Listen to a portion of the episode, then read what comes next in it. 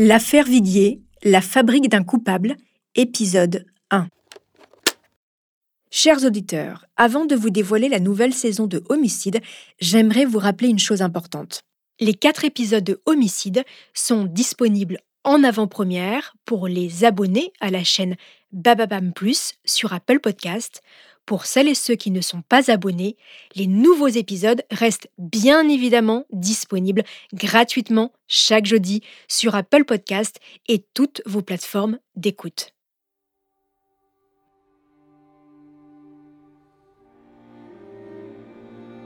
Et si un jour, votre vie basculait dans l'horreur? Et si vous étiez accusé d'un meurtre que vous jurez ne pas avoir commis? Et si la justice restait sourde pendant des années à vos supplications Vous pensez que cela ne peut arriver que dans les films? L'histoire que je vais vous raconter va vous prouver le contraire.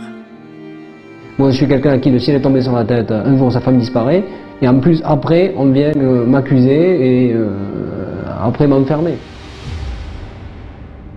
L'homme que vous venez d'entendre, c'est Jacques Viguier, à l'occasion de l'une de ses rares interventions publiques le 26 février 2002 pour une télé toulousaine. Pendant dix ans, ce professeur de droit à l'université de Toulouse a vécu l'enfer. Accusé du meurtre de sa femme, Suzanne Viguier, disparue une nuit de février 2000, il a toujours nié avoir tué son épouse. Le corps de Suzanne, professeur de danse de 38 ans, mère de leurs trois enfants, n'a jamais été retrouvé. Derrière cette histoire tragique, c'est aussi celle d'un couple à la dérive, d'un amant manipulateur et d'une enquête uniquement à charge contre un seul homme.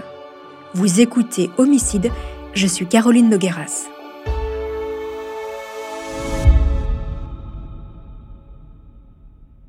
L'affaire Viguier a une dimension dramatique exceptionnelle. Elle a été adaptée au cinéma dans le film d'Antoine Rimbaud, Une intime conviction, avec Marina Foïs et Olivier Gourmet. Jacques Viguier lui-même a écrit un livre pour raconter sa vérité, Innocent, paru chez Plomb. Stéphane Durand-Soufflant, chroniqueur judiciaire au Figaro, a lui aussi écrit un ouvrage sur cette affaire, Disparition d'une femme, aux éditions de l'Olivier. Il a assisté au procès en appel de Jacques Viguier. Il sera mon invité dans le dernier épisode de cette saison de Homicide.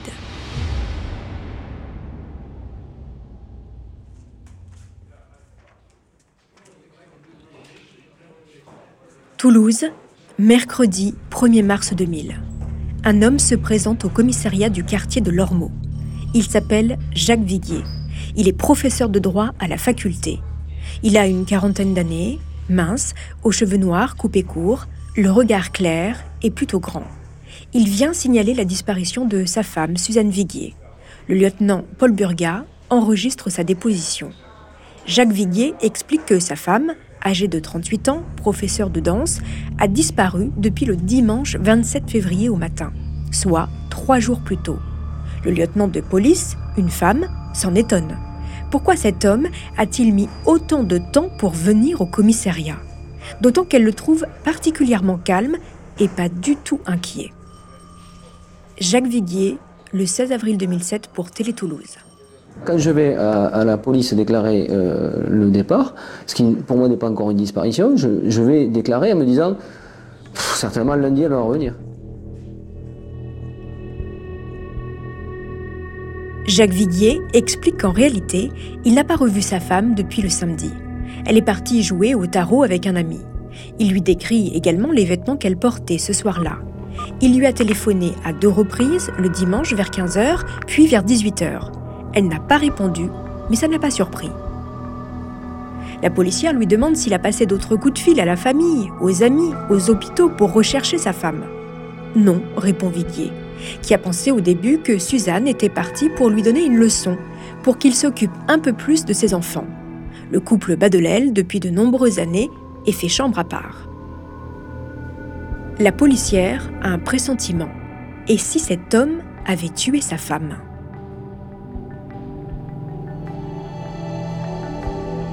Une heure plus tard, c'est un autre homme qui se présente au même commissariat pour déclarer, lui aussi, la disparition de Suzanne Viguier. Il s'appelle Olivier Durandet et il dit être un ami intime de la famille Viguier. Il est venu accompagné de la babysitter des trois enfants du couple. autant Jacques Viguier est apparu froid et distant, autant ce monsieur paraît très inquiet. Si inquiet qu'il peine à retenir ses larmes.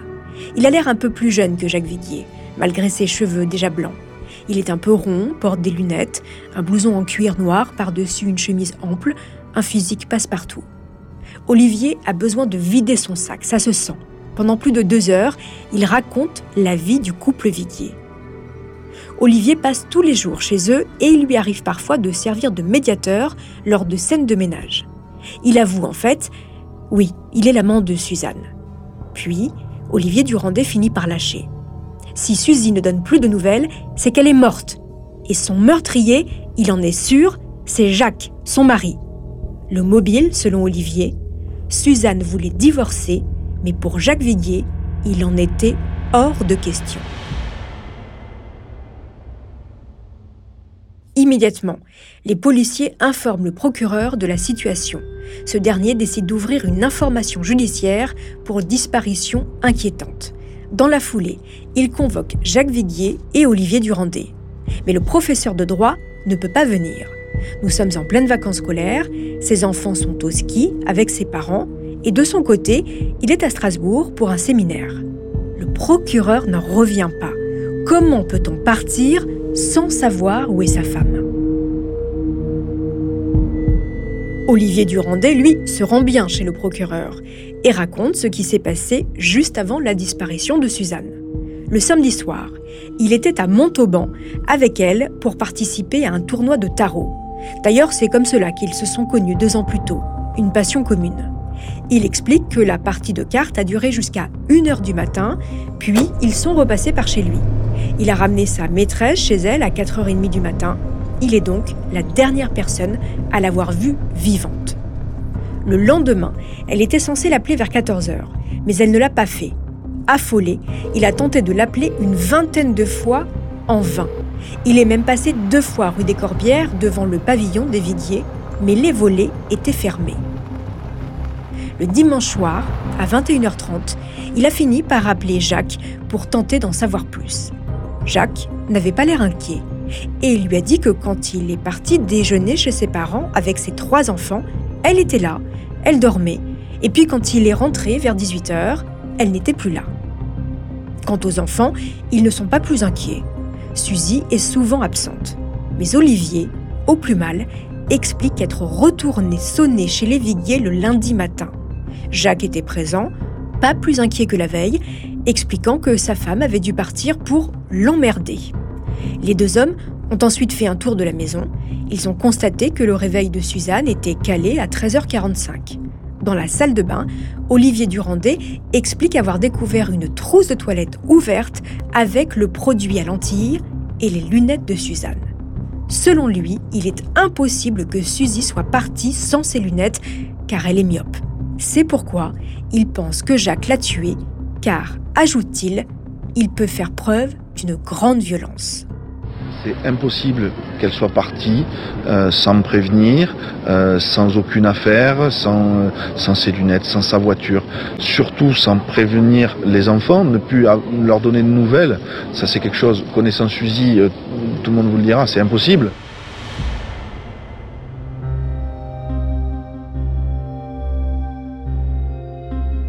Vous devez vous demander pourquoi Jacques Viguier a ouvert si facilement la porte de chez lui à l'amant de sa femme. Car il faut bien comprendre que Olivier Duranté passe tous les jours chez sa maîtresse et il a même ses pantoufles chez elle. Oui, vous avez bien entendu, il a vraiment ses charentaises chez les Viguier qu'il chausse lorsqu'il vient faire une partie de cartes, accueillir les amis quand Jacques est en déplacement. Les trois enfants du couple ont pris l'habitude de voir Olivier à la maison. La grande a 11 ans, les jumeaux 8, et ils s'entendent bien avec l'ami de maman, qui n'hésite pas à s'octroyer la place de deuxième papa en leur faisant des réflexions ou même en leur offrant des cadeaux, comme ce carnet intime qu'il a offert à Clémence. Ça vous paraît étonnant? Eh bien, figurez-vous que Jacques n'est pas au courant de la relation intime entre Suzanne et Olivier. Eh oui, il est persuadé que Olivier n'est que le meilleur ami de sa femme. Enfin, persuadé, il s'en est peut-être plutôt persuadé. Il faut dire que les deux hommes sont très différents. Viggy a du mal à imaginer sa femme le tromper avec ce représentant de commerce enrobé et dénué de charme qui plus est fume comme un pompier. Les deux hommes ne s'apprécient guère. Alors, comment en est-on arrivé à cette situation aberrante? Pour le comprendre, il faut remonter quelques années en arrière.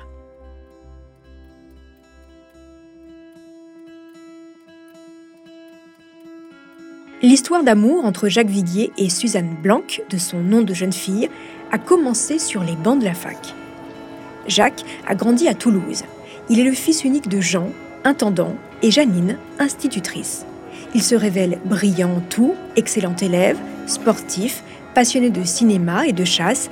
Il décroche son bac à 16 ans et l'agrégation de droit public à 32 ans.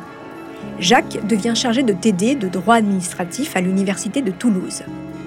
Les étudiantes sont toutes sous le charme de ce professeur érudit, à peine plus âgé qu'elle, qui n'a même pas besoin de notes pour dispenser ses cours. Et ce n'est pas pour lui déplaire à Jacques. C'est un bel homme, relativement discret, froid, mais c'est aussi un séducteur qui attire dans son lit quelques-unes de ses étudiantes. Parmi ses élèves, il y a Suzanne.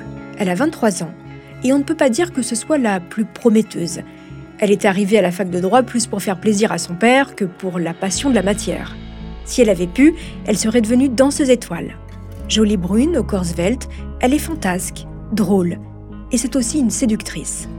Jacques doit bien se l'avouer, il est tombé sous le charme de son étudiante.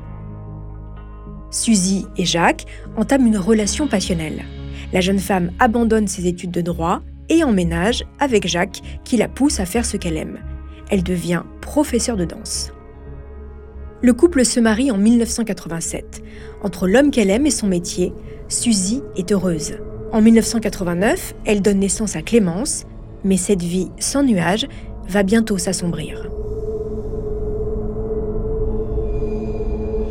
Suzanne tombe à nouveau enceinte, mais le bébé n'est pas viable. Le couple refuse de pratiquer un avortement thérapeutique. Quand l'enfant vient au monde, il est déjà mort. Les parents sont effondrés mais Jacques ne veut pas montrer ses sentiments. Suzanne le trouve froid et sans cœur, alors que Jacques cherche juste à surmonter sa peine. La vie reprend tant bien que mal, mais le couple est déjà fissuré. Suzy reprend ses cours de danse et elle fait la connaissance du gérant du Crazy Moon, un cabaret transformiste. Il lui propose d'être chorégraphe pour la troupe. Dans cet univers noctambule de fêtes et de paillettes, Suzanne se sent comme un poisson dans l'eau. Jacques retourne à la fac et trompe sa femme avec ses étudiantes. En 92, Suzanne met au monde des jumeaux, Guillaume et Nicolas. Trois ans plus tard, la mère de famille découvre les infidélités de son mari. Elle se sent trahie par l'homme qu'elle aime. Alors il lui promet de ne pas recommencer. Suzanne veut y croire. Pour sauver les apparences, la famille déménage rue des Corbières dans un pavillon au cœur d'un quartier sans charme pas vraiment le lieu dans lequel on imagine un professeur de droit érudit, qualifié de notable par certains.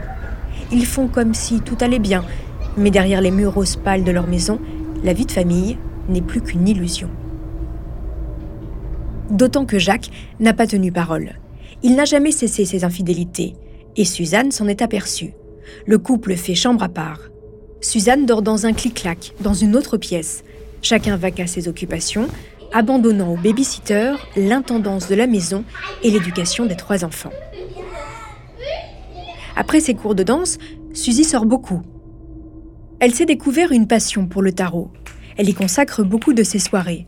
C'est dans ce cadre qu'elle a fait la connaissance d'Olivier Durandé.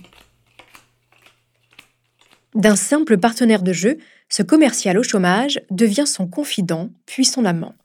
Olivier s'incruste littéralement chez sa maîtresse, partageant même quelques repas avec Jacques et les trois enfants. Jacques, qui ignore donc la relation de sa femme avec cet homme. Parfois, Suzanne découche plusieurs jours et elle revient sans donner la moindre explication à son mari. Après tout ce qu'il lui a fait, elle estime qu'elle n'a pas de compte à lui rendre. Jacques, de son côté, n'ose plus inviter personne chez lui. Pas question que ses amis agrégés de la faculté croisent ceux de Suzy et surtout pas Olivier Durandé, cet homme sans consistance et qui manque de savoir-vivre. Le samedi 26 février 2000, la famille Viguier essaye-t-elle de sauver les apparences? En tout cas, dans le salon, tous les cinq font une partie de jeu, la bonne paye. Puis Suzanne s'éclipse à son tournoi de tarot où elle rejoint Olivier. C'est la dernière fois que Jacques et ses enfants la verront. Que lui est-il arrivé? Les enquêteurs penchent d'abord pour la thèse de la fugue, car depuis la mort de son père, sept mois plus tôt, le caractère de Suzanne avait changé. Selon ses proches, elle semblait s'enfoncer dans une dépression. Mais il y a aussi le témoignage d'Olivier Durandet, l'amant, qui accuse ouvertement Jacques Villiers de la disparition de son épouse. Alors quelle piste privilégier? Le lundi 6 mars 2000, les vacances sont terminées. Les enfants Villiers ont repris le chemin de l'école et Jacques celui de la faculté. Il ne le sait pas encore, mais ses derniers jours d'homme libre lui sont comptés. La machine judiciaire est en marche et elle ne va plus le lâcher.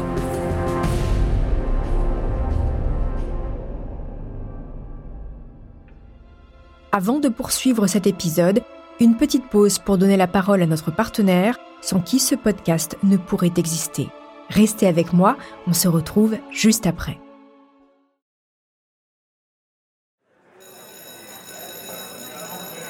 À Toulouse, le lundi 6 mars 2000 sonne la fin des vacances d'hiver. Les enfants Vidier ont repris le chemin de l'école et Jacques a retrouvé ses étudiants de la fac de droit. Malgré cette apparente normalité, la famille, toujours sans nouvelles de Suzanne, commence à s'inquiéter. Deux jours plus tard, le 8 mars, Jacques Viguier se décide à déposer plainte contre X pour enlèvement et séquestration. Le 10 mars, il est convoqué par le commissaire Sabi, le directeur adjoint de la division criminelle du SRPJ de Toulouse. Jacques Viguier est loin d'imaginer que les enquêteurs le soupçonnent de la disparition de son épouse. Les policiers lui expliquent qu'ils aimeraient bien pouvoir se rendre à son domicile pour faire des constatations. Viguier accepte et les accompagne.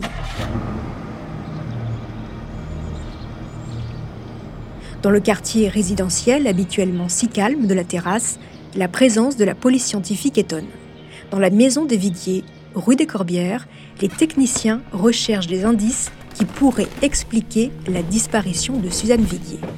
Et les recherches sont fructueuses en pulvérisant le produit luminol capable de détecter des traces infimes de sang, quelques-unes apparaissent un peu partout, au rez-de-chaussée, mais aussi sur la rampe de l'escalier, dans une bassine de la salle de bain et au bord de la baignoire. Dans la chambre où dormait Suzanne Viguier, au moment d'ouvrir le clic-clac, les policiers constatent qu'il n'y a plus de matelas. Cette absence paraît suspecte, et la réaction de Jacques Viguier encore plus. D'habitude si calme et posé, il semble soudain complètement désorienté. Il se met à sauter partout comme un fou, courant dans le jardin sans s'arrêter. Les policiers menacent de le menotter pour qu'il se calme. Le commissaire Robert Sabi lui demande où se trouve le matelas de Suzanne. Et Viguier répond qu'il est allé le jeter deux jours plus tôt à la décharge car sa femme le trouvait inconfortable. La réponse de Viguier est déconcertante il a clairement l'attitude d'un coupable. Sur autorisation de la juge d'instruction, Jacques Viguier est immédiatement placé en garde à vue et la perquisition à son domicile peut se faire en bonne et due forme. Les policiers vont donc ratisser toute la maison au peigne fin. En ouvrant une des armoires du rez-de-chaussée, dissimulée derrière divers objets, les enquêteurs découvrent le sac à main de Suzanne Viguier avec à l'intérieur sa clé de maison, mais sans son portefeuille. Sauf que lors de sa première déposition, Jacques Viguier leur a déclaré avoir vu sa femme partir le samedi soir avec ce sac à main. Et là encore, le professeur de droit donne une explication étonnante. Il a en effet lui aussi découvert ce sac à main la veille, mais il a omis d'en parler aux policiers. Les enquêteurs ont bien l'impression que ce Viguier est en train de se payer leur tête. Dans le coffre de la voiture de Jacques Viguier, les policiers découvrent plusieurs t-shirts tachés de sang. Là encore, Viguier a une explication. Il est chasseur et il s'agit de sang de gibier qu'il transporte dans son coffre. La voiture de Suzanne Viguier est à son tour perquisitionnée. Bien caché dans le coffre, il y a un dossier et à l'intérieur, des documents pour engager une procédure de divorce. Suzanne avait d'ailleurs rendez-vous le lundi matin avec un avocat, mais son mari semble l'ignorer. Ça commence à faire beaucoup. À ce stade, pour les policiers, voici le scénario et le mobile retenu. Jacques Viguier a tué Suzanne chez eux sur le clic-clac, puis il s'est débarrassé de son corps et du matelas, tout cela pour une affaire de divorce. Olivier Durandet, l'amant, leur a bien dit. C'est un fils unique, élevé dans le culte de la réussite. Le paraître est d'une importance capitale pour lui. Divorcer, c'est donc inenvisageable.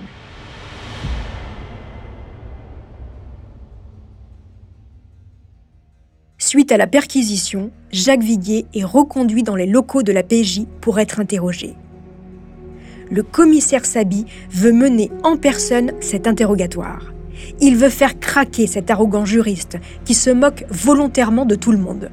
Ce professeur de droit que l'on dit brillant et qui le renvoie à sa propre condition, celle d'un flic arrivé à 22 ans par la petite porte et qui a gravi les échelons. Recueillir des aveux de Viguier, c'est aussi prendre sa revanche et prouver à tous que le chef, ici, c'est lui. Le problème, c'est que pendant cet interrogatoire informel, Jacques Viguier ne se montre pas très coopératif. Il reste dans sa posture, froid et distant, comme s'il n'était traversé d'aucune émotion. Rien ne ressort de cet échange.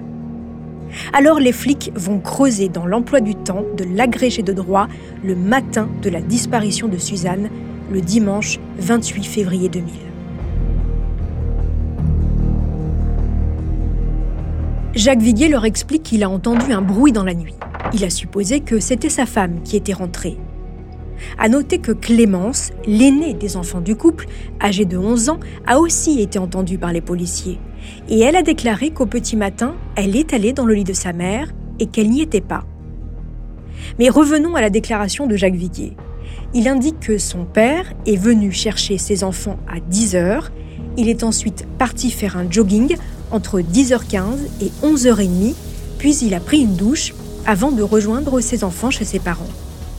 Sauf que, à la lecture des réquisitions, à 10h45, un appel téléphonique est parti de chez les Viguier en direction de la maison des parents. Jacques Viguier se reprend. Il a dû se tromper sur son heure de départ au footing.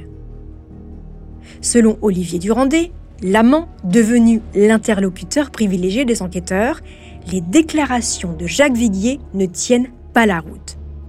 D'abord, il n'est pas sportif. Il ne l'a jamais vu courir. Et puis, il a un problème à un genou. Il voit d'ailleurs un kiné régulièrement. Pour les enquêteurs, entre le matelas, le sac à main, les erreurs dans l'emploi du temps et le comportement si détaché du prof de droit, ça commence à faire beaucoup. Selon eux, c'est entre le moment où ses enfants sont partis chez ses parents et celui où il les a rejoints que Jacques Viguier a tué sa femme, puis s'est débarrassé de son corps et du matelas. En un temps record, certes, mais cela paraît envisageable. Reste à retrouver le corps de Suzanne Viguier. Des centaines de CRS sont chargés de ratisser la ville de Toulouse et la campagne environnante au peigne fin des hommes grenouilles sondent les cours d'eau en vain. Des policiers se rendent à la déchetterie où Viguier dit avoir jeté le matelas du clic-clac, mais manque de chance, il y a eu un incendie. Un vieux matelas usé et taché par les années est tout de même déterré des cendres. Lors de sa garde à vue, on présente le matelas à Viguier, mais il est tard. Le matelas est placé à bonne distance du professeur, de sorte qu'il ne voit pas grand-chose. Mais il déclare je pense qu'il s'agit du matelas que j'ai jeté à la déchetterie. Il est stipulé à côté Jacques Viguier reconnaît le matelas. Pour faire réagir Jacques Viguier, pendant sa garde à vue, les policiers tentent un coup. Ils organisent une confrontation entre Olivier Durandet et Jacques Viguier et dévoilent au professeur de droit que Durandet est en fait l'amant de sa femme. Mais là encore, rien. Jacques Viguier n'a aucune réaction. À peine dira-t-il C'est moi le cocu. L'amant enrage et invective son rival. Maintenant, tu me dis comment elle est sortie de chez toi en dehors du coffre de ta voiture. Mais Jacques Viguier reste muet et baisse la tête. Les réactions de ce professeur de droit sont déroutantes. Sans aveu ni preuve solide, ce dimanche 12 mars au matin, après 40 heures de garde à vue, Jacques Villiers est relâché mais il est ébranlé. Il tente de reprendre le cours de son existence, persuadé que les policiers cherchent à présent de nouvelles pistes. Il est libre de ses mouvements, mais en réalité, il reste sous étroite surveillance policière. Pendant ce temps, la presse se passionne pour cette affaire, et les papiers ne sont pas tendres avec cette sommité locale. Comme Libération qui titre le 12 mai 2000 La défense tordue du prof de droit. Le vice-doyen de la fac de Toulouse nie contre toute évidence le meurtre de sa femme. Ou encore ce journal local qui le décrit comme vaniteux, insensible et arrogant.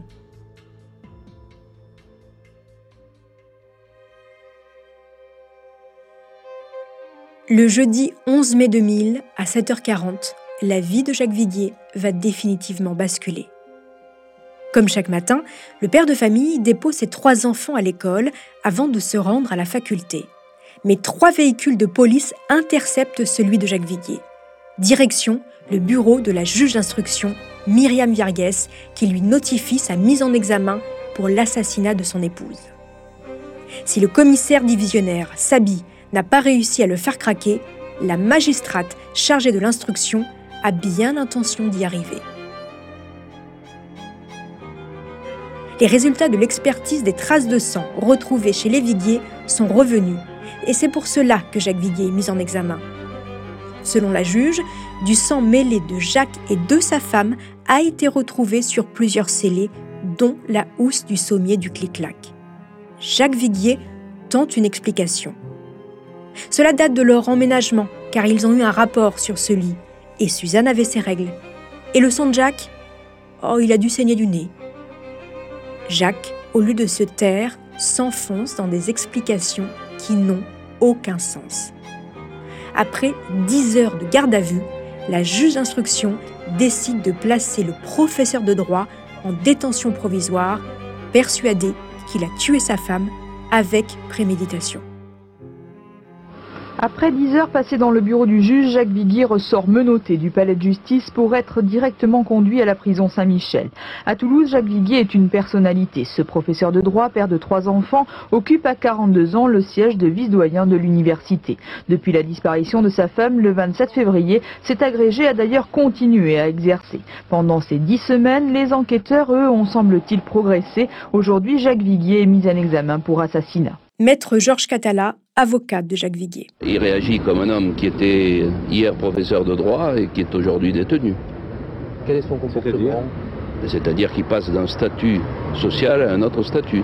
Quel a été son comportement durant l'audition? Il conteste tous les faits qui lui sont reprochés. Il a été mis en examen pour assassinat. Mais il conteste tous les faits qui lui sont reprochés. Il est éprouvé Il ne fait aucune concession à l'accusation. Le professeur de droit va passer neuf mois derrière les barreaux. Et comme il ne fait rien comme tout le monde, pendant son incarcération, il se prive de tout ce qui pourrait rendre son séjour moins douloureux. Il ne cantine pas et se contente de peu. Après un peu d'exercice physique et de parties de foot avec les autres détenus, le professeur de droit passe ses journées à écrire de longues lettres à ses proches où il exprime toute sa colère contre les policiers chargés de l'enquête comme à cet ancien collègue à qui il écrit. Toujours la calomnie de ces salauds de flics du SRPJ avec l'infect commissaire Sabi. Ou encore Les flics sont de répugnants salauds. Je ne pensais pas que la police comprenait autant d'imbéciles.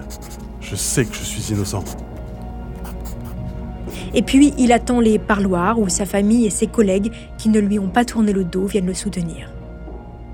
Pendant que Jacques Viguier s'enfonce dans une dépression au fond de sa cellule, les policiers tentent d'avancer dans leur enquête.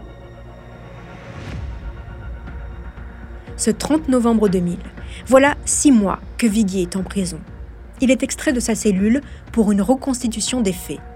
C'est un homme aux traits tirés, portant à présent une moustache fine, vêtu d'un short bleu et d'un t-shirt blanc ample soulignant sa maigreur. Jacques Viguier doit refaire le trajet qu'il affirme avoir parcouru le jour de la disparition de sa femme. Pendant ce jogging, deux policiers courent avec lui. Il va étonner tout le monde. Nullement essoufflé, il trottine et met à l'amende les deux officiers qui l'accompagnent. Au lieu de faire le trajet en une heure comme il l'avait évoqué pendant sa garde à vue, Viguier parcourt les 6 km et demi en une petite demi-heure.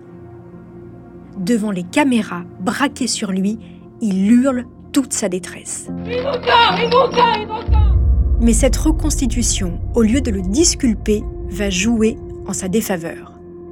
Car s'il est capable de courir 6 km et demi en une demi-heure et non en une heure comme il l'avait dit en garde à vue, c'est bien qu'il ment et qu'il a fait autre chose pendant ce temps. Face à la conviction des policiers, de la juge et du procureur qui le condamnent avant même son procès, la défense va s'organiser.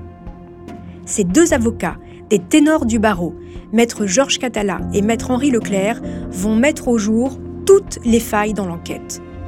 Quant à l'amant Olivier Durandé, il ne va pas cesser pendant huit années d'interférer dans l'enquête jusqu'au procès.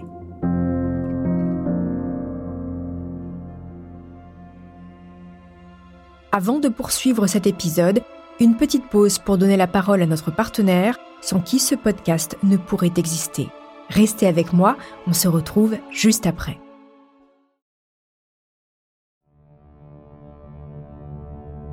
Pour Maître Henri Leclerc, l'enquête est bourrée de failles et de suppositions. Pour commencer, le lendemain de la disparition de Suzanne, sa mère est venue garder ses petits-enfants et elle a dormi dans le fameux matelas du clic-clac.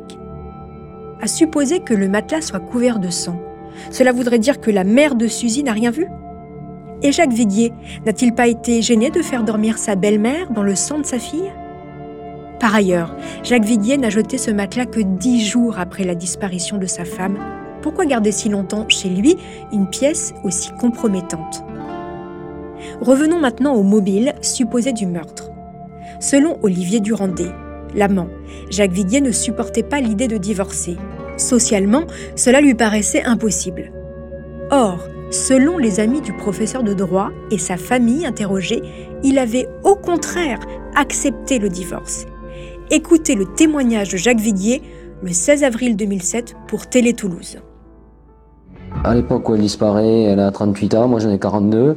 On est totalement dans la génération de l'après 68 où deux couples sur trois divorcent.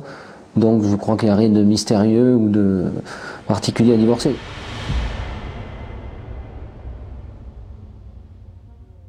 Autre élément très important, les résultats d'analyse du matelas du clic-clac. Rappelez-vous, la juge a parlé de sang mêlé et a donc considéré que Jacques Viguier avait tué sa femme sur le matelas. En réalité, ce n'est pas du sang mêlé, mais des ADN mêlés issus de fluides humains, c'est-à-dire soit de la salive, soit du sperme, ou encore de la sueur. Et l'enquête a bien démontré que Jacques et Suzanne, au début de leur emménagement, ont dormi ensemble sur ce clic-clac. Ce n'est pas tout à fait la même chose. Quant aux infimes taches de sang découvertes un peu partout dans la maison, eh bien ce sont des taches disparates que l'on trouve chez tout le monde. Là encore, rien de probant. Enfin, lorsque les enquêteurs découvrent le sac de Suzanne dans le placard de l'entrée, il y a à l'intérieur ses clés de maison, mais son portefeuille a disparu. Personne ne s'en étonne. Eh bien, écoutez plutôt la suite. En octobre 2001, nous sommes un an et demi après le début de l'affaire. Jacques Viguier relève son courrier. Dans sa boîte aux lettres, ce matin-là, une lettre lui est adressée par les magasins Leclerc. À l'intérieur, il découvre une carte de fidélité au nom de sa femme, accompagnée d'un courrier. Madame, vous trouverez 6 juin votre carte de fidélité qui nous a été renvoyée par les services des objets trouvés de la ville de Toulouse. Suzanne Viguier gardait toujours cette carte dans son portefeuille. Une fois versée au dossier, la juge d'instruction demande de nouvelles investigations et elle découvre que le portefeuille a été déposé aux objets trouvés le 13 mars 2000, soit un peu plus de dix jours après la disparition de la mère de famille. Il contenait la carte d'identité de Suzanne Viguier, son permis de conduire et cette carte de fidélité. Mais à ce moment-là, personne ne parlait encore de la disparition de Suzanne, donc personne n'a fait le lien avec l'affaire. Mais par la suite, aucune investigation n'est menée sur cet objet qui aurait peut-être pu révéler des informations. Le portefeuille est même brûlé en 2004. On ne saura donc jamais l'identité du policier qui l'a déposé aux objets trouvés, ni même où est-ce qu'il a été trouvé.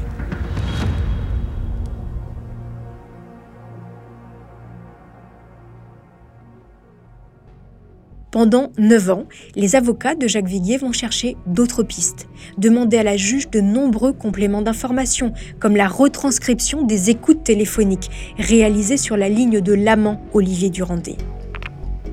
Finalement, 20 enregistrements leur sont communiqués. Les autres, pour des raisons que l'on ignore encore, leur sont confisqués. Ces 20 appels vont s'avérer une mine d'informations incroyable et révéler de manière évidente une forte connivence entre l'amant et les enquêteurs. D'abord, Olivier Durandet tutoie les policiers. Un enregistrement, en particulier, va faire bondir les avocats. C'est une conversation entre le chef du SRPJ de Toulouse et Durandet, juste après la disparition de Suzanne. Olivier Durandet demande au haut gradé s'il peut rentrer clandestinement chez les Viguiers. Et est-ce que c'est dangereux d'y retourner pendant qu'il n'est pas là? s'appelle une violation de domicile.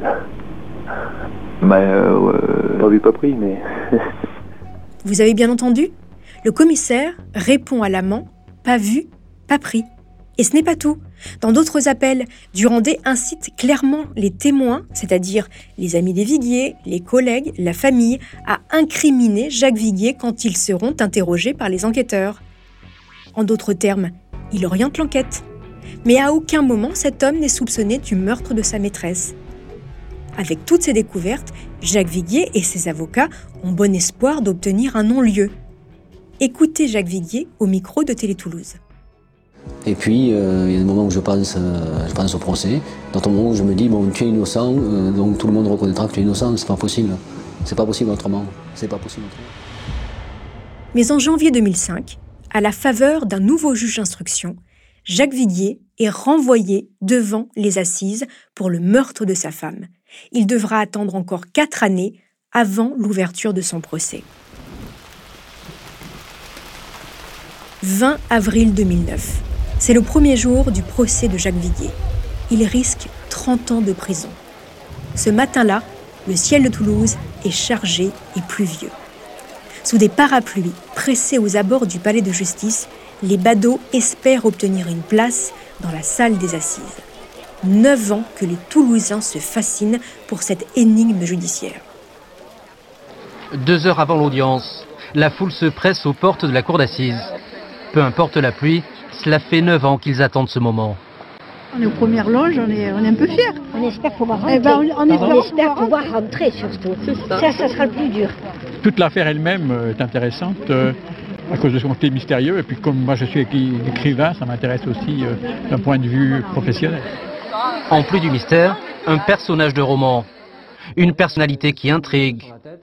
Professeur de droit décrit comme froid et calculateur par les uns, timide et aimable par les autres. Dans le public, ses étudiants ont fait le déplacement. Je pense que c'est le meilleur cours qu'on puisse avoir. Quoi. Voir le vice-doyen de l'université euh, aux assises, c'est notre petite affaire qu'elle Neuf jours de débat, une vérité judiciaire à la clé, mais le public sait déjà que pour la vérité, l'attente sera beaucoup plus longue.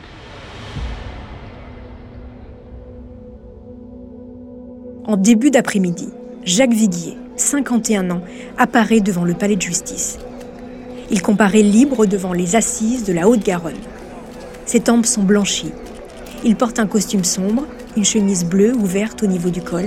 Il traîne une valisette noire et un porte-documents sous le bras. Assommé par les antidépresseurs, il semble complètement ailleurs. Ses deux avocats, Maître Catala et Maître Henri Leclerc, avancent à ses côtés. Jacques Viguier accorde un mot à la presse. Je suis fatigué, mais en même temps, ça sera une délivrance d'être acquitté dans 15 jours.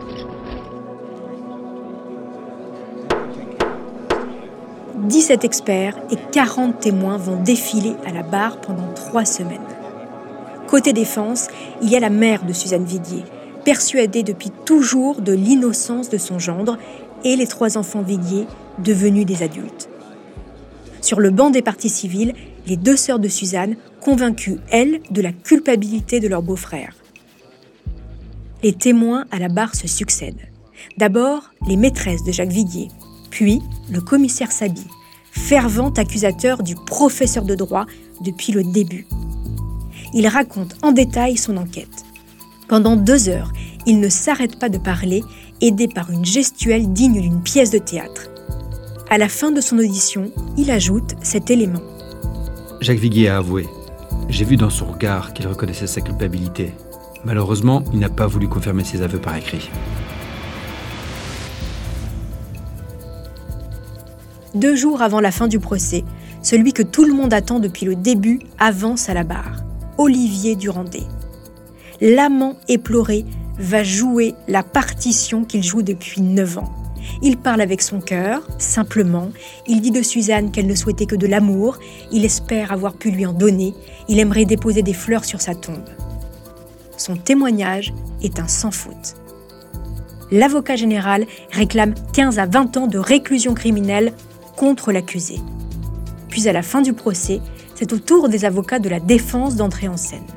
Maître Henri Leclerc, l'un des deux conseils de Jacques Viguier, est une figure du barreau parisien. Il a usé sa robe noire dans de nombreux prétoires de cour d'assises. Il connaît l'importance des mots, de la petite phrase qui fait mouche et de l'anecdote qui peut faire basculer un verdict. Avec sa voix chaude et hypnotisante, Maître Henri Leclerc va se lancer dans une plaidoirie de près de trois heures. Une plaidoirie exceptionnelle qui va marquer les annales judiciaires. Voici quelques morceaux choisis. Jacques Viguier se débat dans une toile d'araignée. Il se débat parce qu'il est innocent et que les charges pèsent sur lui. Un innocent, ça crie plus fort. C'est ce qu'on entend souvent sur les bancs des cours d'assises. Les innocents sont ceux qui se défendent le plus mal. Puis l'avocat s'attaque aux policiers qui ont mené l'enquête à charge et qui sont venus témoigner à la barre. Une intime conviction policière ne suffit pas à faire une preuve. Non, il ne s'agit pas de croire, mais il s'agit de raisonner. Selon lui, les enquêteurs n'ont eu de cesse d'éclairer les faits à la lumière de leur hypothèse de départ, celle d'un Viguier coupable d'avoir tué sa femme qui voulait divorcer. Ce divorce, Jacques Viguier avait fini par en accepter l'idée.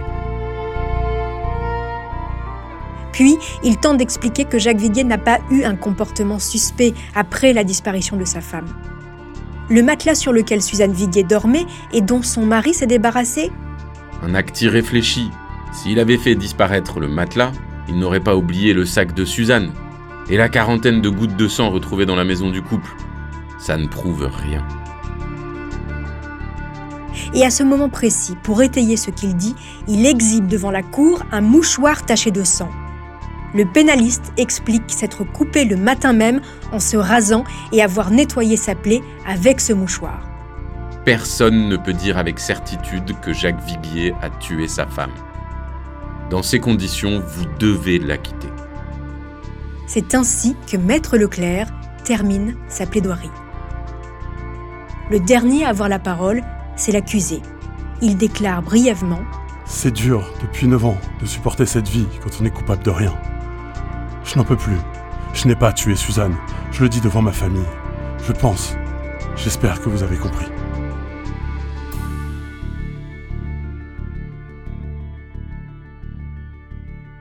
Après plus de trois heures de délibéré, la Cour d'assises de Haute-Garonne rend son verdict. Jacques Viguier est acquitté de l'homicide volontaire dont il était soupçonné depuis neuf ans.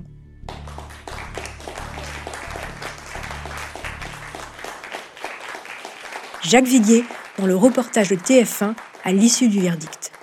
J'ai eu 9 ans de souffrance et 9, jours de énorme souffrance. Parce que quand on est dans le box des accusés et qu'on n'a pas à y être, c'est terrible, c'est vraiment horrible à supporter.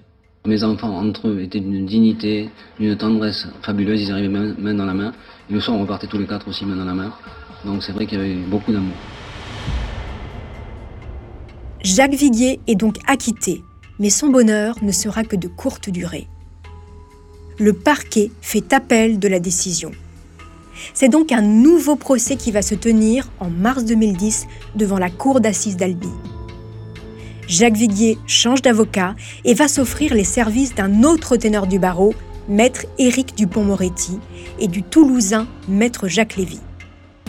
À la faveur de nouvelles écoutes téléphoniques que l'avocat Moretti va finir par obtenir, des révélations vont éclater au grand jour. Des révélations qui vont mettre à mal l'accusation et porter le doute sur un autre personnage de l'histoire, l'amant de Suzy, Olivier Durandet.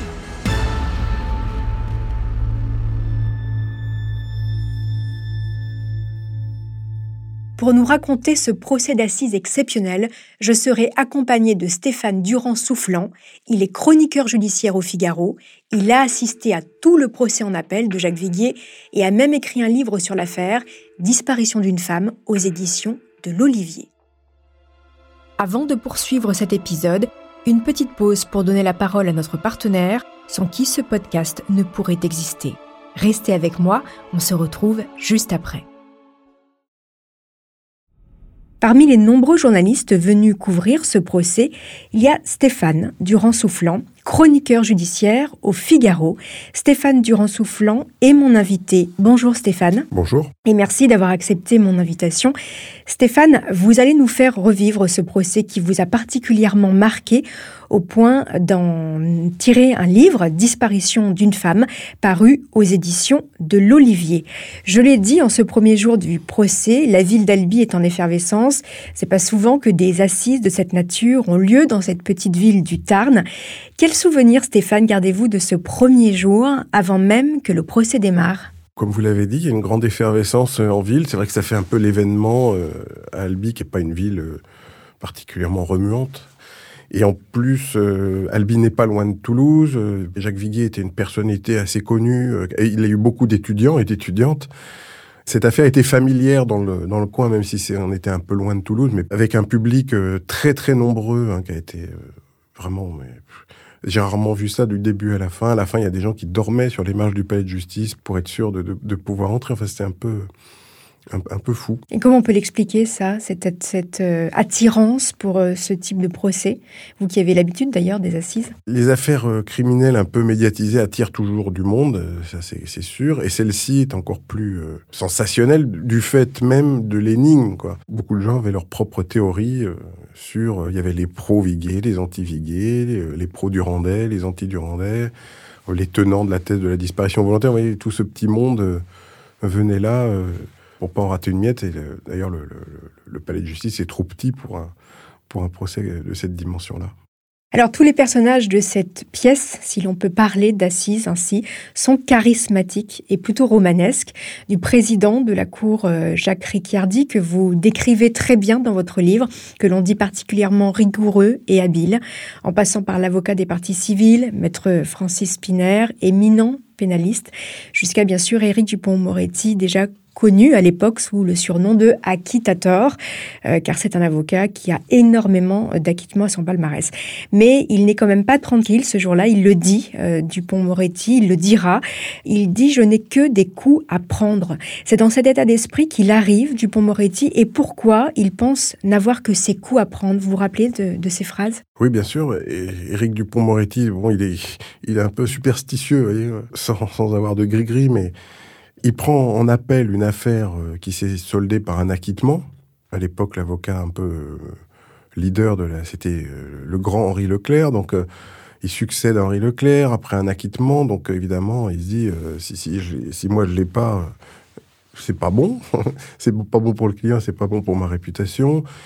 Le client a un autre avocat dont vous avez rappelé le nom au début de l'audience, qui s'appelle Jacques Lévy, qui est un avocat toulousain. Et entre les deux, il n'y a pas un courant de sympathie euh, extrême. Ils sont pas en plus d'accord sur la stratégie médiatique, c'est-à-dire que Dupont-Moretti a décidé qu'il fallait ne rien dire, de refuser les, tous les commentaires, tous les micros qui se tendent, alors que l'autre, euh, en fait, euh, n'a qu'une envie, c'est de briller et de, et de, répondre aux questions. Donc, on sent bien que, que l'attelage est un peu particulier. particulier, et on comprendra assez vite que, comment dire, les deux les deux membres de l'attelage ne sont pas du même niveau. Et, c'est un procès qui est quand même très long. Trois semaines, c'est très très long. Alors, vous, vous racontez très bien dans, dans votre livre que les, jours passent finalement. Euh, tout le monde euh, a pris un petit peu ses habitudes. C'est comme ça dans les procès d'assises qui durent longtemps, comme euh, vous le dites, avec toute la ville qui, qui commente au bar, etc. On va avancer et on va aller tout de suite dans le cœur de ce procès, ce moment où tout va basculer, avec les retranscriptions téléphoniques que le président Jacques Riccardi a décidé de transmettre. Des retranscriptions qui, je le rappelle, n'avaient jamais été transmises à la défense de Jacques Viguier lors du premier procès. Dupont-Moretti a pu les obtenir. Nous sommes le 9 mars, le deuxième mardi du procès, et c'est Séverine Boll, une des babysitters des enfants Viguier qui se présente à la barre. Stéphane, que raconte-t-elle? D'abord, pardon, un, mot sur ces écoutes, euh, ces fameuses écoutes judiciaires qui avaient été réalisées au moment de l'enquête. En effet, très curieusement, euh, aucune des parties n'y avait eu accès jusqu'à présent. Ces écoutes, on savait qu'elles avaient eu lieu, évidemment, puisque elles sont au dossier, on en est fait mention, mais personne n'en avait écouté le détail. Le président Riccardi, comme vous l'avez dit, a décidé de les verser à tout le monde quelques semaines avant le début de, l'audience, si bien que les, parties se retrouvées avec des heures et des heures, des dizaines d'heures d'écoute qui sont, euh, à première oreille, euh, euh, pas du tout intéressantes. C'est des, discussions de... Entre qui et qui? Les personnages principaux de ces écoutes, c'est Jacques Viguier, sa mère et Durandet, l'amant, l'amant de, de Suzy. Donc Dupont-Moretti fait bosser son cabinet, travaille lui-même, je sais qu'il en écoute en voiture quand il quand il se, parce qu'il déplace beaucoup en voiture d'un procès à l'autre, donc il en écoute, etc. Et à un moment, son équipe a mis la main sur une, sur ce qui pourrait être euh, un élément capital pour la défense. Et de manière très stratégique, il n'en a parlé à personne. C'est-à-dire que personne ne savait qu'il y avait cette histoire euh, qui concernait la babysitter. Et quand la babysitter est appelée à la barre, donc ce fameux mardi, personne ne s'attend du tout à un témoignage intéressant, puisqu'on l'avait vu à Toulouse en première instance. Elle avait rien à dire. Elle gardait les enfants. Euh, elle avait noté, je crois que les parents n'étaient pas, il n'y avait pas une très bonne entente, mais enfin, elle n'avait rien vu de notable. Donc, c'était vraiment une déposition de, pure forme. Et en fait, lors de ce procès, qu'est-ce qu'elle raconte en appel? Alors, elle raconte d'abord ce qu'elle avait raconté à Toulouse, c'est-à-dire qui, n'a absolument aucun intérêt. Et là, donc, euh, vous savez, dans les, dans les procès, ensuite, il y a les questions des uns et des autres. Donc, on commence par la partie civile, le ministère public, et la, la défense pose ses questions à la fin après les questions du président, évidemment. Et là, euh, donc, Dupont-Moretti euh, commence à poser quelques questions euh, très banales. Sa fameuse technique de l'entonnoir, vous pouvez nous expliquer ce que c'est la technique de bah, l'entonnoir? Sa stratégie, elle est plus le rapport de force, mais l'entonnoir, bah, c'est vous commencez à poser des questions très très larges, vous essayez de mettre le, en, l'occurrence le témoin un peu en confiance, etc. Mais enfin, on sent quand même très vite le ton se durcir, et on le sent assez agressif avec cette pauvre babysitter, et on se demande bien pourquoi. Tout le monde comprend à un moment qu'il cherche quelque chose, mais tout le monde se demande quoi. Alors elle explique qu'elle euh, qu'elle est venue en fait dans la maison. Pouvez voilà, nous raconter Ça, on savait dans, au dossier, il, il était de notoriété publique qu'après la disparition de Suzy, la babysitter était revenue au domicile euh, des Viguiers. Euh. Oui, elle explique qu'en fait, elle vient récupérer la gamelle de chien qui appartenait à sa sœur. Une histoire un peu rocambolesque, on a du mal à y croire. Oui, enfin, on a du mal à y croire ou pas à y croire. D'ailleurs, ce qu'on va comprendre au moment de la révélation, c'est que et là, Dupont l'amène, Dupont-Moretti l'amène à un moment, euh, quand il sent que le témoin commence à vaciller, parce que Séverine, la, babysitter, comprend bien qu'il la cherche, et il lui dit à un moment, euh, faites attention, madame, parce qu'on a des écoutes. Et là, elle se liquéfie. Parce que, et donc elle dit, mais je peux les entendre, et non, pas maintenant, après. Donc il, instaure là vraiment, il a, il, mis le, témoin dans un étau et il serre la manivelle. quoi. Il lui demande si elle est venue euh, seule ou pas. En voilà à un moment, Francis Piner essaye de faire une diversion, je me souviens, il sent le danger, là, il sent le danger monter.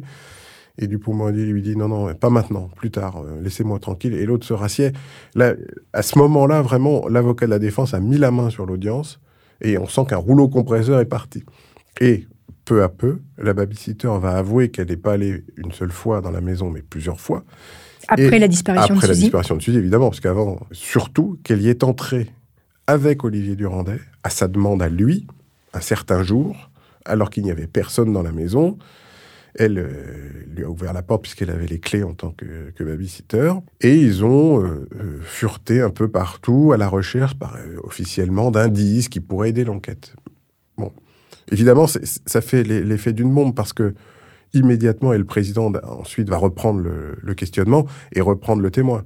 À ce moment-là, ce que Dupont-Moretti induit comme idée, c'est que Olivier Durandet est rentré. Il y avait rencontré Jacques Viguier, qui lui avait même fait un café. Mhm. il y avait une scène assez surréaliste, puisque euh, Jacques Viguier, à ce moment-là, apparemment ignorait totalement que cet homme était l'amant de sa femme, puisqu'il l'a appris lors de sa garde à vue. Et donc euh, Durandet vient voir en disant est-ce que je cherche, parce que c'était son ami de tarot. Donc j'ai regardé si euh, Suzy aurait pas laissé quelque chose. Il dit bah oui, vas-y, regarde, je te fais un café. Par contre, cette deuxième visite avec la babysitter, elle est totalement inconnue. Dupont-Moretti s'en est rendu compte sur la base d'une écoute où entre les deux, Durandet et la babysitter, où l'un des deux dit quand on est revenu dans la maison, il fallait vraiment l'entendre ce re, parce que c'est de sur ce re que repose tout. Et donc là, la question c'est... Le diable est dans le détail, lors, Exactement. Lors de cette visite, Olivier Durandet a-t-il dissimulé dans l'armoire de l'entrée le sac à main de Suzy pour faire croire qu'elle était bien rentrée chez elle le soir de sa disparition? Si elle est rentrée dans la maison, si elle est rentrée chez elle même tard, ça veut dire que le coup s'est passé dans la maison. Et ce sac à main a été retrouvé de manière totalement euh, inopinée. Lors de la perquisition, elle ne rangeait jamais son sac à main à cet endroit. Et ce sac à main contenait les clés. Alors vous allez dire, ben oui, alors pourquoi, s'il avait les clés, pourquoi la babysitter? Eh ben, la réponse est simple, et le président a très bien résumé la chose, c'est que si c'était pour dissimuler un indice accablant pour Jacques Viguier, certes, euh, Durandet aurait pu entrer et ouvrir la porte, mais il n'aurait pas pu la refermer à clé en sortant. Et en y allant avec la babysitter. Elle qui avait les clés. Donc ni vu ni connu, on ouvre la porte, on verrouille la porte, et quand Viguier rentre chez lui, il ne se rend absolument pas compte que la porte a été déverrouillée. Donc il ouvre, en fait, une autre hypothèse. Il ouvre l'hypothèse, en tout cas, il a une hypothèse très troublante, selon laquelle l'amant aurait pu cacher le sac pour perdre le mari. Et s'il faisait ça, évidemment, ça laissait supposer qu'il avait un intérêt direct à le faire, et donc pourquoi ne serait-il pas le coupable? Donc c'est un coup de tonnerre, c'est vraiment, ah bah, ça change complètement. Euh, oui, c'est un coup de tonnerre comme il s'en produit assez peu. Il n'y a que dans les films qu'il y a des coups de tonnerre aux assises à chaque fois. Bon, la, la, babysitter, elle, elle, est complètement lessivée, elle est terrorisée, parce que évidemment, on lui fait faux témoignage, papa, papa, elle demande si elle va aller en prison, enfin bref. Il y a à ce moment-là un coup terrible pour l'accusation et un, coup remarquable pour la défense qui est joué. Oui. Et alors, suite à ça, parce que c'est comme c'est loin d'être anodin, Olivier Durandet, l'amant, lui, est placé en garde à vue. Pour quelle raison? Alors, lui, il est placé à ce moment-là en garde à vue pour subornation de témoins, parce que euh, il a été révélé que lui devait déposer un certain jour. Mais il était là pendant le procès euh, à l'extérieur et on l'a vu, il a été vu en train de, déjeuner, si je me souviens bien, dans un bistrot, mm. bah, un jet de pierre du palais de justice avec des témoins. Donc ça a été rapporté. Après, on, va se rendre compte que dans, ce dossier, Olivier Durandet a, dicté des dépositions à plusieurs témoins. C'est ça. Ça, de, manière on, l'entend dans les écoutes téléphoniques d'ailleurs. Tu devrais dire que, tu pourrais, ouais, tu vois, ce qui serait bien, c'est que tu dises, etc. Pour en revenir à cet euh, épisode de la babysitter, c'est que finalement, donc Dupont-Moretti fait l'effet d'audience avec ce, témoin de manière totalement inattendue, et c'est le président lui-même qui va formuler le doute qui est né dans l'esprit de tous, et la babysitter jure euh, sur ses grands dieux qu'elle n'a absolument pas vu Olivier Durandet venir avec quelque chose ou dissimuler quelque chose. Au début, elle dit qu'ils sont restés tout le temps ensemble, et puis après, qu'il y a peut-être eu des moments où il a été tout seul. Enfin, comme vous le savez, le doute doit, profiter à l'accusé. Donc, à ce stade-là du, du procès, on a l'impression que l'affaire est entendue, mais ça va être un peu moins simple.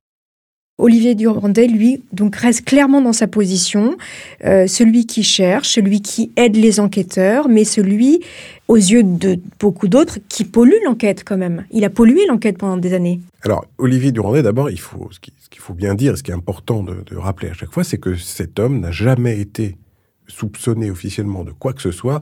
Il n'a jamais été mis en examen, il n'a jamais euh, fait l'objet de poursuites, bon, à part cette sorte de subordination de témoins après, mais sur le sur l'enquête elle-même, sur la disparition et le meurtre de, de, Suzy Viguier, il n'a jamais été un potentiel coupable aux yeux de la justice. Comment on peut l'expliquer? Parce que c'est quand même la dernière personne qui a vu Suzanne Viguier.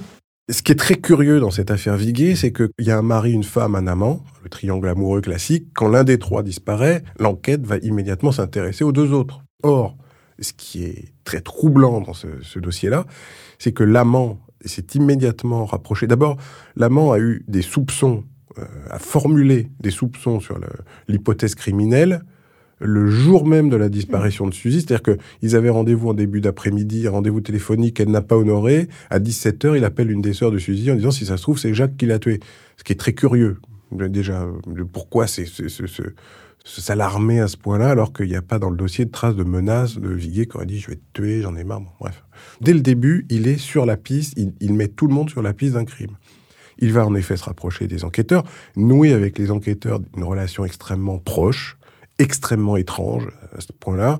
Il y a une écoute notamment qui est absolument hallucinante qu'on a entendue, où euh, il parle au, responsable de l'enquête, qui est un commissaire divisionnaire, et il lui dit euh, Oui, je suis embêté parce qu'il y a des affaires à moi dans la maison, mais là, elle est, sous, elle, est fermée, elle est sous scellée. Euh, et si j'entre pour les récupérer, est-ce que c'est embêtant? Et le policier, Fou, un, un, des pontes de la PJ toulousaine, lui dit bah, officiellement, c'est une violation de domicile, mais bon, pas vu, pas pris.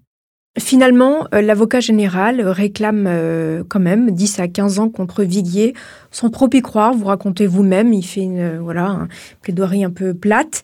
Dans sa plaidoirie, en revanche, Dupont-Moretti interpelle les jurés en disant demain ça peut être vous et il n'y a rien dans le dossier. Le matelas, oui, bon, quelques gouttes de sang. Le matelas ne veut rien dire, on le sait, je l'ai largement expliqué dans, dans ce podcast. Finalement, le 20 mars 2010, Jacques Viguier est définitivement acquitté et après dix ans de bataille judiciaire, il fait une rapide déclaration à la presse. Vous deviez certainement être là. On l'écoute. Nous avons, mes enfants et moi, vécu dix ans d'horreur. Dix ans d'horreur. Je suis très heureux de ce résultat, mais je dois me reconstruire. C'est pourquoi nous vous demandons, mes enfants et moi, de nous laisser en paix. Je vous remercie. Stéphane, une réaction à cette déclaration On sent un homme complètement épuisé. Vous disiez euh, tout à l'heure que dans cette affaire, il y avait beaucoup de personnages charismatiques. Le moins charismatique de tous, c'était l'accusé. C'était un, un homme qui, en effet, n'allait pas bien du tout, qui était extrêmement abattu, qui prenait des médicaments, hein, qui avait des problèmes euh, de bipolarité, en fait. Les, enquêteurs ont voulu faire de lui le, docteur Mabus de, Toulouse, un, criminel redoutable qui avait mis en place son truc pour se jouer des, policiers, mais quand ça ne résiste pas à l'examen, enfin, c'est absurde. S'il avait fait ça, il aurait pris des risques beaucoup trop grands. Enfin, il a vécu son, procès. Euh, il était absent à son procès, en fait. au deux, d'ailleurs. Il était présent, ouais, encore plus au deuxième, je pense. Il réagissait pas. Et d'ailleurs, euh, plaide en dernier Éric Dupont-Moretti. C'est un samedi matin, si ma mémoire est bonne, parce que l'audience avait évidemment pris du retard, donc on est en arrive le samedi matin. Dupont, c'était un avocat euh, qui plaidait rarement longtemps, mais là, il, a décidé de faire une plaidoirie extrêmement puissante. Et il y avait cette scène absolument stupéfiante où donc Dupont plaide. Il a été franchement très très bon dans ce, dossier. Et euh, derrière lui, il y a Jacques Viguet qui, est, qui le regarde totalement cireux il est posé là, quoi, comme un meuble, mais il n'écoute pas. Et à un moment, donc Dupont s'en prend notamment aux, méthodes des policiers qui ont été, euh, d'après ce qu'on peut en dire, notamment le père de Jacques Viguier, euh, sont comportés vraiment de façon très déloyale, euh, essayant de faire en sorte que le père dénonce son fils d'un crime qu'il aurait connu. Et à la fin, évidemment, il plaide l'acquittement avec conviction. La cour se retire pour délibérer. À l'époque, les jurés en appel étaient 12 plus trois magistrats, ça fait 15 personnes qui doivent délibérer, répondre à des questions, donc c'est long. Mais là, ça n'en finissait pas. Du côté de la défense, il y avait vraiment une, une attente euh, qui devenait de plus en plus pénible. Le, greffier appelle les avocats, et nous, les avocats nous appellent, disent ça y est, ça rentre. Donc on retourne, et l'accusé, bon, il était là, de toute façon, il était libre, il n'était pas sorti. Et là, les jurés rentrent. Et vous savez, il y a toujours ce, moment, il y a des tas de, superstitions dans les procès très absurdes. On, dit toujours que si les jurés regardent l'accusé, c'est bon signe, et que s'ils ne le regardent pas, c'est pas bon signe. Et là, de mémoire, c'était pas très bon. Il n'y avait pas vraiment de sympathie évidente des jurés. Comme les jurés répondent à des questions, s'ils répondent non à la première question sur le, portant sur le crime, on, a compris. C'est plutôt bon signe. Bah oui, qu'on va à l'acquittement. Et donc là, il a été répondu non. Et là, évidemment, on s'est dit bien joué, quoi, parce que c'était pas, pas gagné, par conséquent, vous êtes acquitté. Et là, il y a quand même une réaction de la part de Viguier? Alors là, oui, c'était pas le gars, qui, on se doutait bien qu'il n'allait pas euh, sortir une banderole, euh, voyez, pour dire, ouais, je vous l'avais bien dit. Dupont-Moretti était extrêmement ému. Je me souviens très, très, très ému, comme dans le moment des, des acquittements comme ça, dans des grands acquittements qu'il a décrochés, en général, il est Vigui a fait la déclaration que vous avez dite et ses enfants étaient très contents. Ils, avaient fait le pari qu'il y avait un acquittement, ils iraient se baigner dans la fontaine de la place. Une, dernière question pour terminer, Stéphane, euh, qui reste en suspens. Qu'est-il arrivé à Suzanne Viguier? Il y a plusieurs pistes hein, qui auraient pu être exploitées par la police. Rapidement, Stéphane, quelles sont-elles, ces pistes qui n'ont pas été exploitées? Première piste, c'est... Alors, la cour d'assises a quand même dit que c'était un homicide. Euh, officiellement, Suzanne Viguier a été victime d'un crime. Donc, bah, hypothèse, euh, évidemment, c'est quelqu'un d'autre qui a commis ce crime, mais qui? Et deuxième hypothèse, la cour d'assises s'est trompée sur ce point, et Suzanne Viguier est partie euh, volontairement du domicile euh, pour aller on ne sait où, et personne n'a jamais retrouvé trace d'elle, ce qui paraît difficile à admettre, surtout à notre époque, avec les, vidéos, les vidéosurveillances un peu partout, les, les, les, tracages numériques, vous voyez, ça paraît difficile. Mais voilà, de toute façon, on ne saura euh, probablement jamais ce qui s'est passé. vous, vous avez une opinion? Ça n'a aucun intérêt. Mais vous en avez une? Bah forcément, tout le monde en a une, non? Alors, est-ce que vous pouvez nous la donner quand même? Non. Même si c'est pas Bah, la bonne. bah, mais non, mais moi, je, je suis chroniqueur judiciaire, donc j'ai suivi procès. le- le- L'accusé a été acquitté à deux reprises, ce qui n'est pas donné à tout le monde. Euh, pour moi, cette affaire est terminée et on, et on saura Alors, dites-nous juste, est-ce que vous pensez à un homicide ou pas? Oui. Ok. Je pense que oui. Bon, on en restera là. On ne saura pas qui. Vous le gardez pour vous. Merci Stéphane Durand-Soufflant de nous avoir fait revivre ce procès en appel de Jacques Viguier. Je rappelle que vous êtes journaliste, chroniqueur judiciaire pour le journal Le Figaro et que vous avez signé aux éditions de l'Olivier Disparition d'une femme sur cette affaire qui a marqué les annales judiciaires. Merci Stéphane.